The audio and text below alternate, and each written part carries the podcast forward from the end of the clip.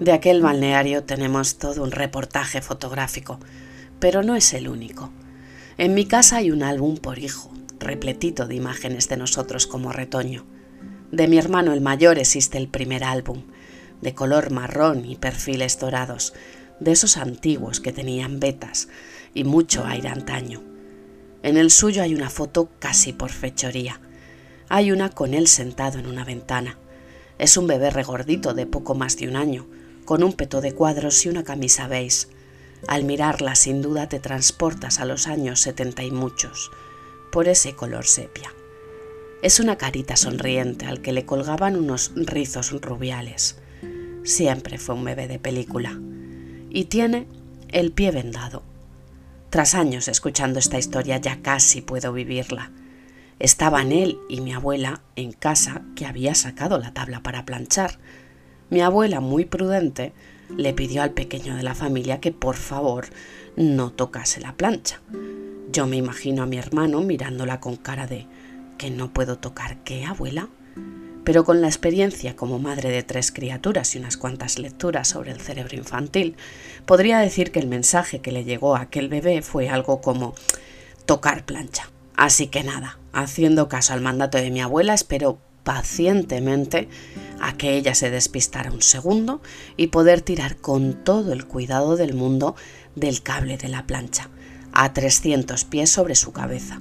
Suerte que aquel cacho de metal ardiendo no cayó sobre sus rizos rubiales, pero sí que fue aterrizar sobre su pequeño pie, que no salió ileso del altercado. Las ventanas y mi hermano tienen algunas anécdotas más. En general, la infancia de mi hermano tiene algunas anécdotas más pero no todas tienen fotos como esta. Mi hermano, el mediano, también tiene su álbum. Es curioso porque es similar al de mi hermano mayor, también marrón con ese aspecto vintage. En este caso, el protagonista de sus fotos son sus ojos. Tiene unos ojos gigantes y azules, que acaparaban no solo cualquier foto, también cualquier mirada. El mío era verde, y lo sigue siendo, a pesar del cambio obligatorio que tuvieron que hacerle, soy la más pequeña y la que más entrada en los 80 nació. Imagino que por eso, por la facilidad de imprimir fotos y porque soy la única niña, mi álbum es el más gordito de los tres y el más usado y requetusado, por lo que acabó rompiéndose. Las últimas imágenes que en él aparecen serían cuando yo tenía entre 12 y 13 años.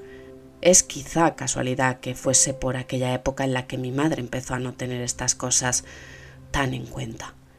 Y aquí está una de mis fotos favoritas. En ella aparecemos mi madre y yo, ella con el pelo a media melena. Su peinado desde que la recuerdo solo ha pasado por dos fases. Esta, la de la media melena, que es el resultado del otro peinado, que era corto, corto. Imagino, porque nunca le pregunté, que aquello era porque de vez en cuando decidía dejárselo largo a ver qué pasaba pero cuando llegaba por el cuello se lo volvía a cortar y el ciclo volvía a comenzar. Pues en esa foto está ella luciendo sus rizos azabache. Tiene los labios pintados de rosa oscuro, que es su color de cabecera, y me tiene cogida en brazos. Yo no tendría ni un par de meses. Ella parece mirándome con esos ojos de madre, que tienen una mezcla de orgullo y felicidad, que acaba reflejándose en su sonrisa amplia, perfecta, tan bonita como real, tan efímera. Decía que de aquel balneario hay todo un reportaje fotográfico. Diría que hay unos dos álbumes completitos, de esos pequeñitos, eso sí, de tamaño 10 x 15. Con la universalización de las cámaras fotográficas, el guardafotos era promocional, de alguna marca de carretes seguro, Luego a este le siguieron otros tantos de los viajes de mi madre cuando acompañaba a mi padre en sus rutas con el camión. Estos viajes fueron otra de las estrategias que se utilizaron en el camino, una de las muchas. En aquellas fotos aparece divirtiéndose. Son muchas en las que se le ve tranquila y feliz, como si nada hubiese sucedido, pero sobre todo, como si nada estuviese por suceder. Tras el primer ingreso todos nos quedamos con cierto sabor agridulce, pero había esperanza. De aquella primera vez salió el primer diagnóstico, trastorno bipolar, y es el que sí o sí ha acompañado a todos los informes médicos de su historia.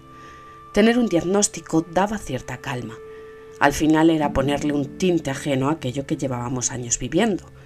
Era como que de repente todo tenía algún sentido. Tener un diagnóstico también da mucho miedo.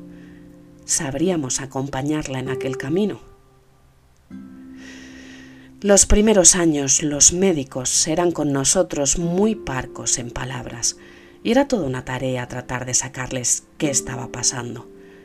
Pero y aunque no recuerdo esas primeras conversaciones médico-familiares, sí que fui capaz de extraer otra de las máximas de todo esto.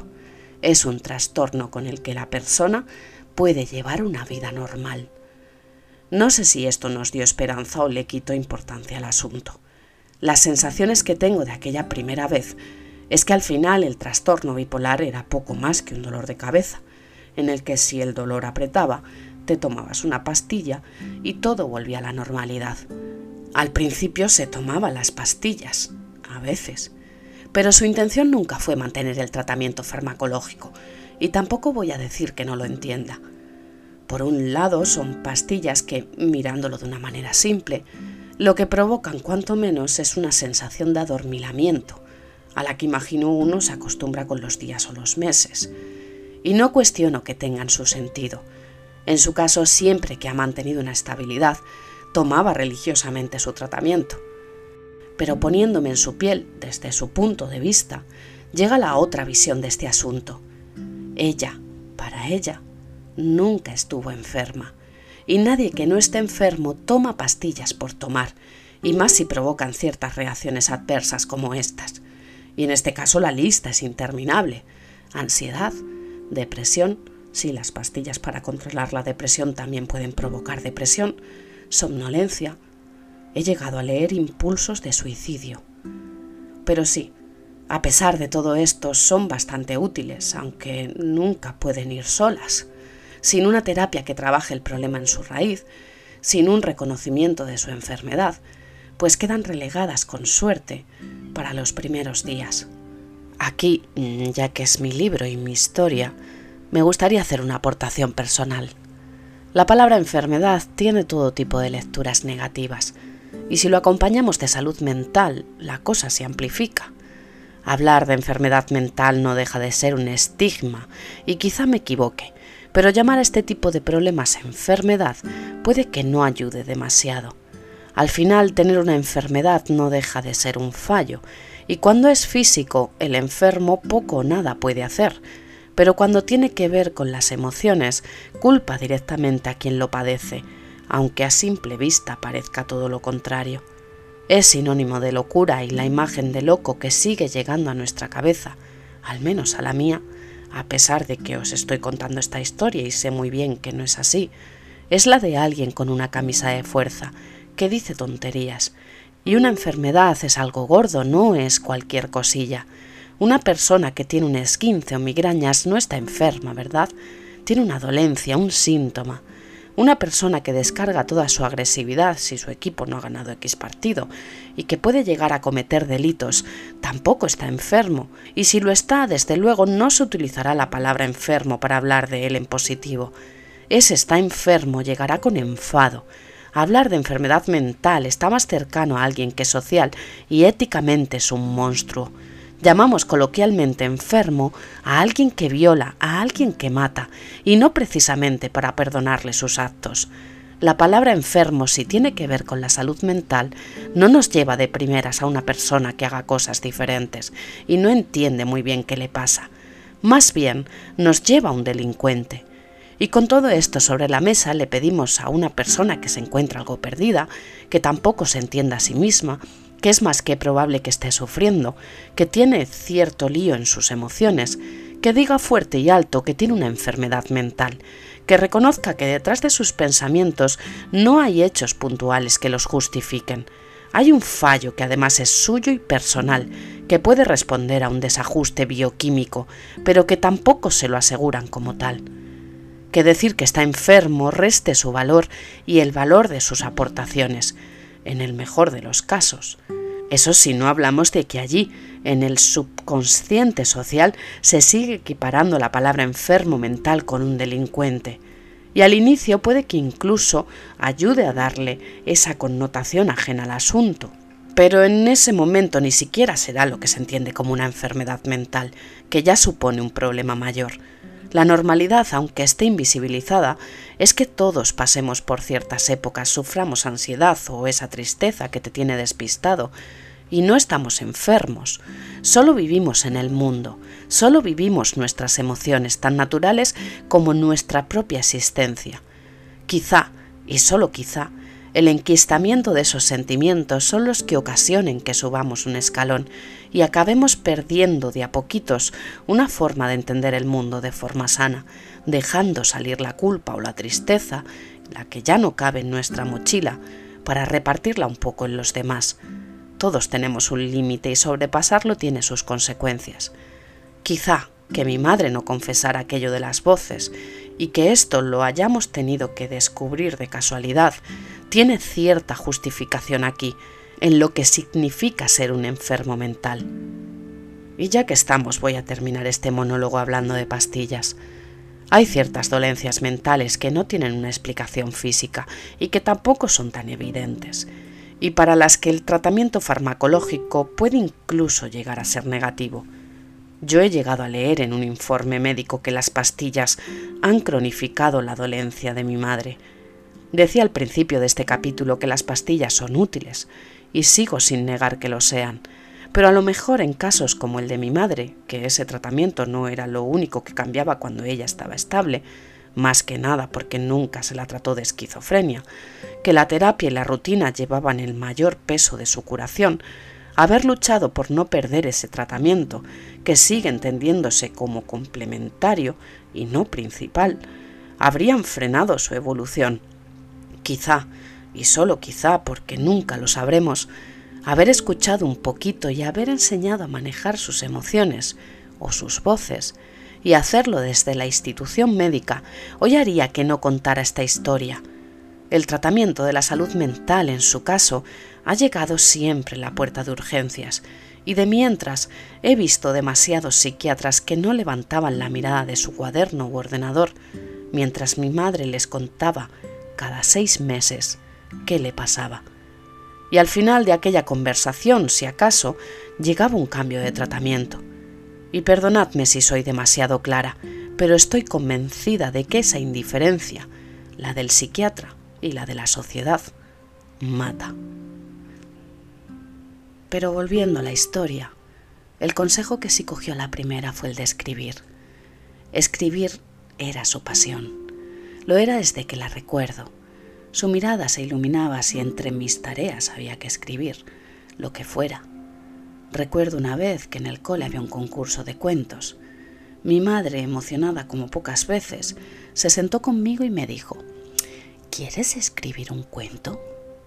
Creo que lo único que le puse a ese cuento, y no lo tengo claro del todo, fue el título, Doña Paca y sus gallinas, y lo decoré con mucho mimo dibujando cada escena, escribiendo cada palabra. Pero el cuento era de ella. Imaginaros mi cara cuando con el salón de actos repleto de gente se empezaron a repartir los diplomas de haber participado. Y venga a pasar gente, y venga a decir nombres. Yo desde mi sitio diciendo, ya se les ha olvidado mi diploma, que siempre estamos igual. Pero los nombres continuaron. Menganito de la Cruz, tercer premio y muchos aplausos. Fulanita Hernández, segundo premio y seguían los aplausos. Y de repente, una de las voces con micrófono dijo, ¿hay algún nombre que falta por oír? A mí me empezaron a subir todos los colores. Ha habido un cuento que no hemos nombrado. Y yo para mis adentros diciendo, espera, espera, que esa puede que sea yo y es porque la ganadora de este concurso es Beatriz Castillo. Tiene tarea, me dije a mí misma. Allí estaba yo, que era la última Mindundi, además de verdad, hacía meses que me había incorporado al colegio, con mi vergüenza de la mano, mi cara de tomate, recibiendo realmente su premio entre aplausos. Mi madre no cabía en su sitio, Y yo aquí estoy reconociendo por primera vez que el primer premio de mi historia, y el único, no era para mí. Volviendo a los álbumes, también existía uno de mi padre y otro de mi madre. En el de mi madre había algunas fotos de niña. De su infancia solo sé un par de curiosidades. Una de ellas tiene que ver con una muñeca. Mi madre, como contadora de historias, es lo más. Imagino que por eso hoy estamos donde estamos. Pero aquel recuerdo siempre me ha robado un trocito de corazón. Mi abuelo llegó una vez con una muñeca. Una muñeca. Aquello, por como lo contaba, debió ser la bomba. Qué felicidad, qué sonrisa de plátano se le ponía al contártelo. Una muñeca, de cartón, eso sí. Y ella y su hermana estaban como viviendo en una nube. Querían hacer de todo con la muñeca que fuese de cartón o yo que sé, le estaba igual. Rubia, morena, bonita, fea, era una muñeca. Y decidieron bañarla. El resultado por lo del cartón lo podéis imaginar. A mi madre desde luego la cara le cambiaba en esta parte del relato. Y la muñeca se hundió en el agua, y nunca nadie pudo hacer más por ella. Pero con lo de escribir fue una tarea que se tomó muy en serio. Durante años iba llenando cuadernos de esos típicos de colegio con sus tapas de cartón y sus colores lisos, con sus hojas llenas de cuadraditos. Al final tendría aproximadamente una decena. Cualquier momento era bueno para escribir. Pero nunca supe qué escribió en aquellas páginas, y tampoco lo sabré. Un día, ya bien entrada la enfermedad, los encontró y decidió deshacerse de ellos. Es una pena porque hoy de seguro la conoceríamos un poquito más Quiero pensar que en aquellos relatos estaba la historia de su vida, la anterior y la posterior a las voces, la anterior y la posterior a sí misma.